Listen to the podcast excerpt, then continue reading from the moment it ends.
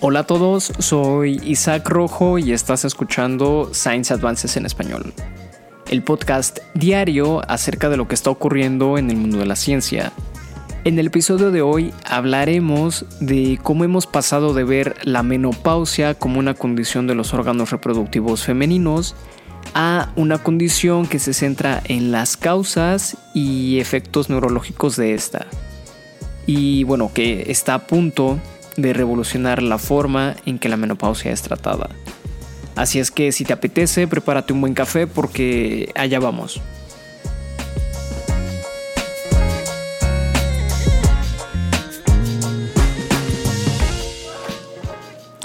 Y bueno, en 1991,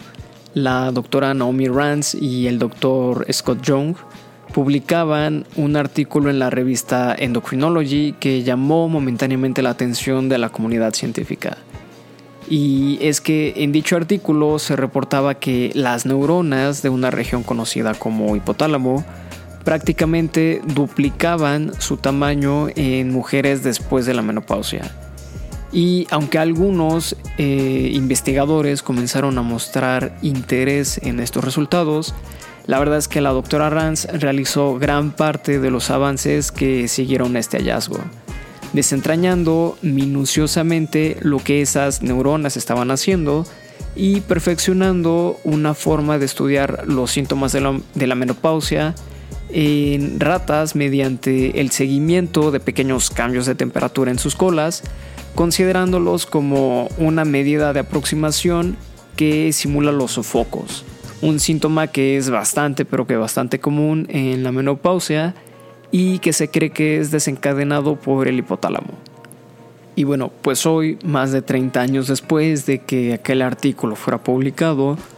un medicamento llamado Fasolinetant, eh, que está basado en los descubrimientos de la doctora Rance,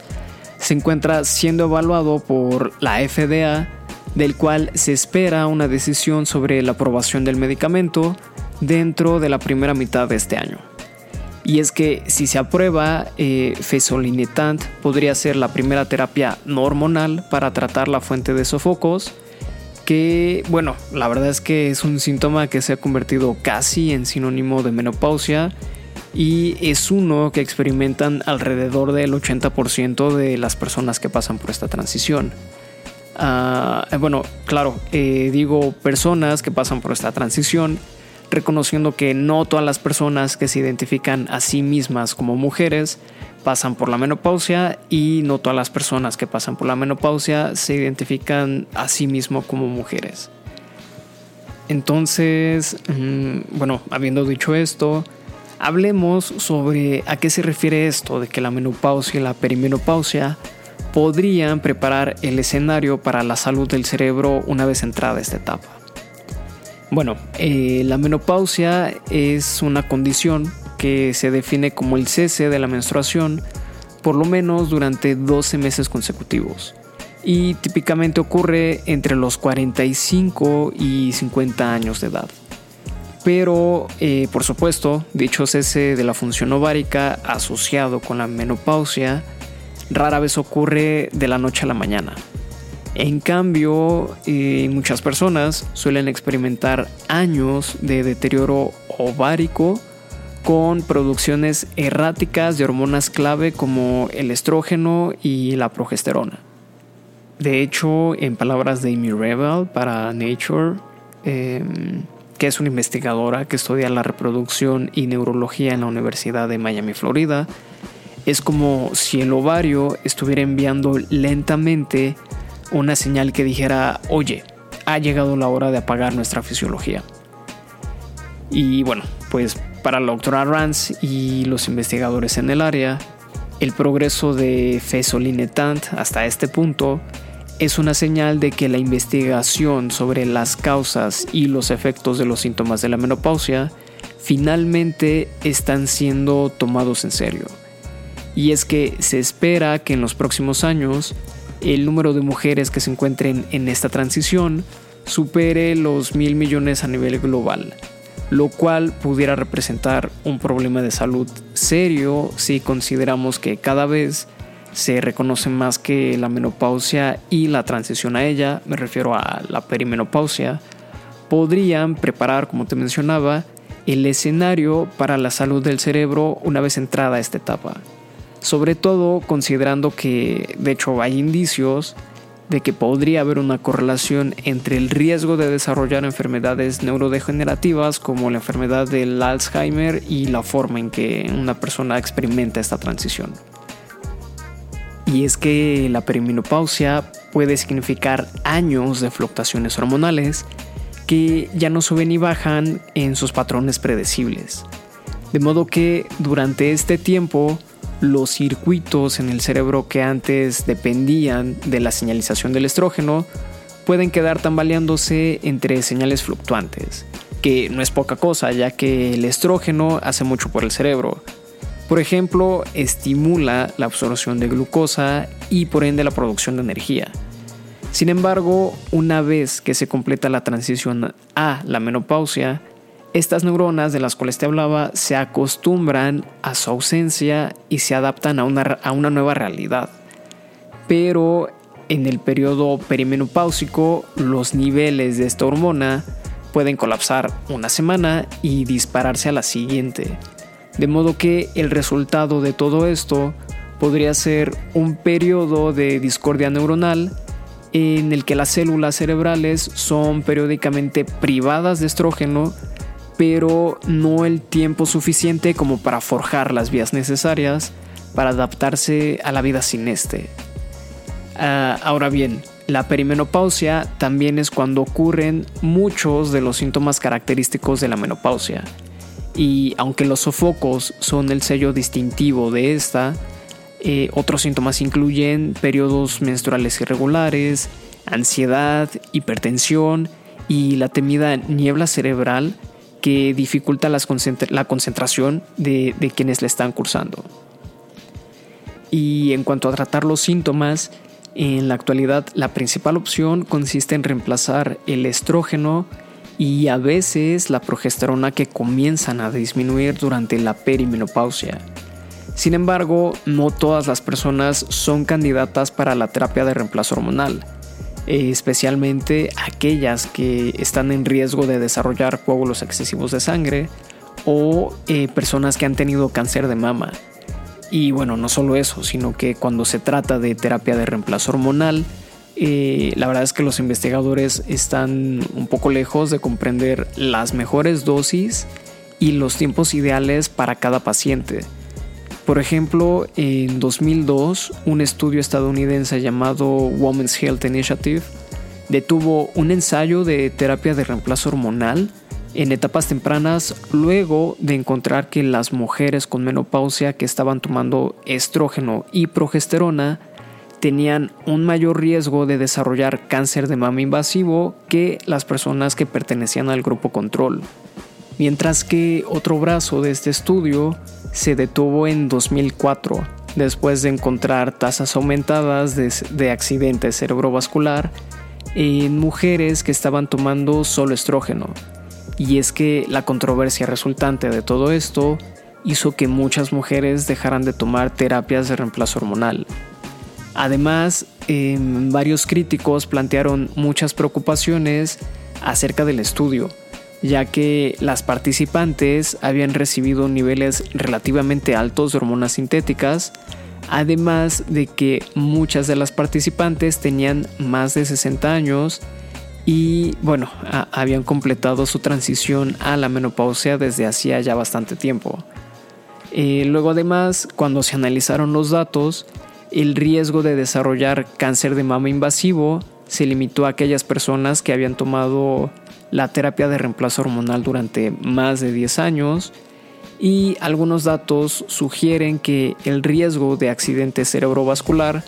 podría minimizarse mediante el uso de formas tópicas de estrógeno como lo son el parche o gel en lugar de, de consumir tabletas orales. Y siguiendo con esto de las terapias disponibles, desde 2002 una serie de estudios más pequeños han sugerido que la terapia de reemplazo hormonal podría ser beneficiosa no solo para aliviar los sofocos, sino también para prevenir enfermedades cardiovasculares y preservar la salud ósea si se administra durante la transición hacia la menopausia y no después de ella como había ocurrido en el Women's Health Initiative. Sin embargo, hasta ahora esa ventana no ha sido definida y en muchos, pero, pero que muchos casos, comenzar la terapia de reemplazo hormonal durante la perimenopausia ni siquiera alivia todos los síntomas. Y bien, eh, la doctora Ranz fue una de las primeras en tirar de este hilo y sus pequeños medidores de temperatura le ayudaron a establecer en 2011 que la activación del receptor de una molécula llamada neuroquinina B en ratas desencadena cambios similares eh, a los focos. Y pues bien, dicho trabajo llamó la atención del endocrinólogo Walt Taylor del Imperial College de Londres, quien había estado estudiando la neuroquinina B, pero para otros motivos. Y bueno, Dielo y su equipo trasladaron los estudios de la doctora Rance a la clínica, encontrando que un compuesto que evita que la neuroquinina B se una a su receptor celular